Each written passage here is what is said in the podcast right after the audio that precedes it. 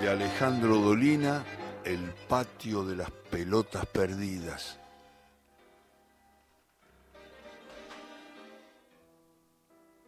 Los demonios ladrones andan merodeando cerca de las canchas. Cuando la pelota se va lejos, la ocultan entre los yuyales o en las zanjas para que los jugadores no puedan encontrarla.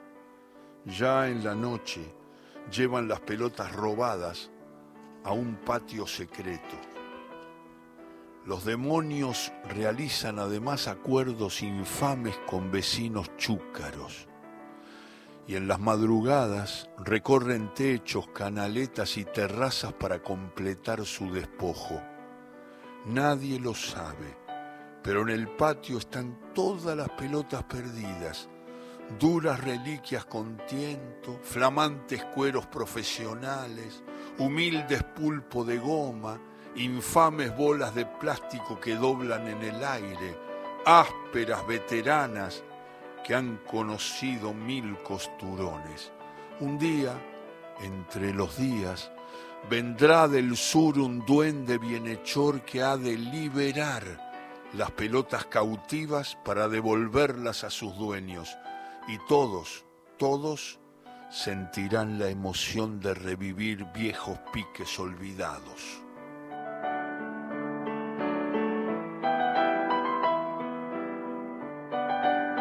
Drodolina, el último partido de Rosendo Botaro. Había jugado muchos años en primera. Ahora unos muchachos lo habían convencido para que integrara un cuadrito de barrio en un torneo nocturno. Con usted, Botaro, no podemos perder. Botaro no era un pibe, pero tenía clase.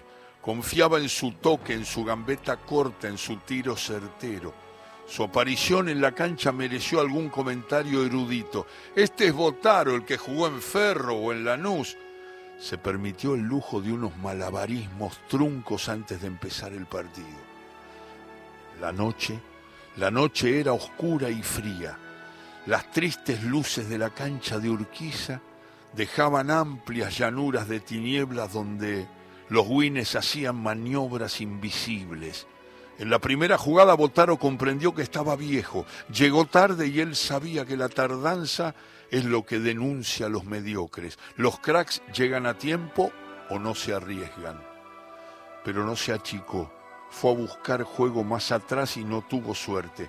Se mezcló con los delanteros buscando algún cabezazo y la pelota volaba siempre alto apeló a su pasta de organizador, gritó con firmeza pidiendo calma y preanunciando jugadas pero sus vaticinios no se cumplieron.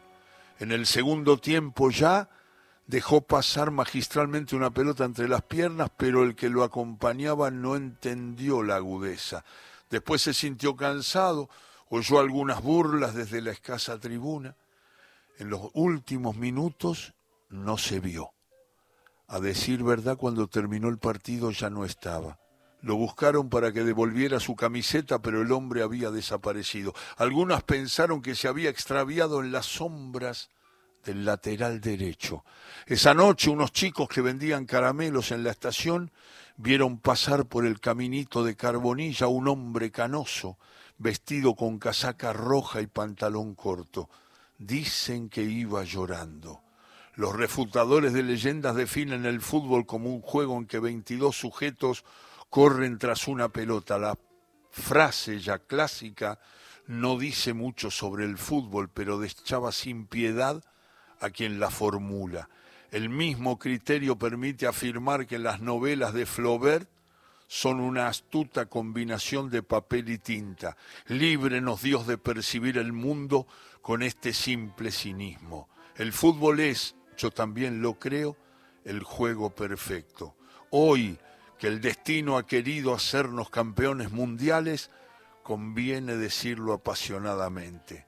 Lejos de las metáforas oficiales que nos invitan a seguir el ejemplo de nuestros futbolistas para encontrar el destino nacional, yo apenas cumplo en homenajear a Botaro, a Ferrarotti, a Luciano, a los miles de pioneros atorrantes que impartieron una ética, una estética tal vez, una cultura cuyo inapelable resultado son los goles superiores, memorables, criollísimos de Diego Armando Maradona.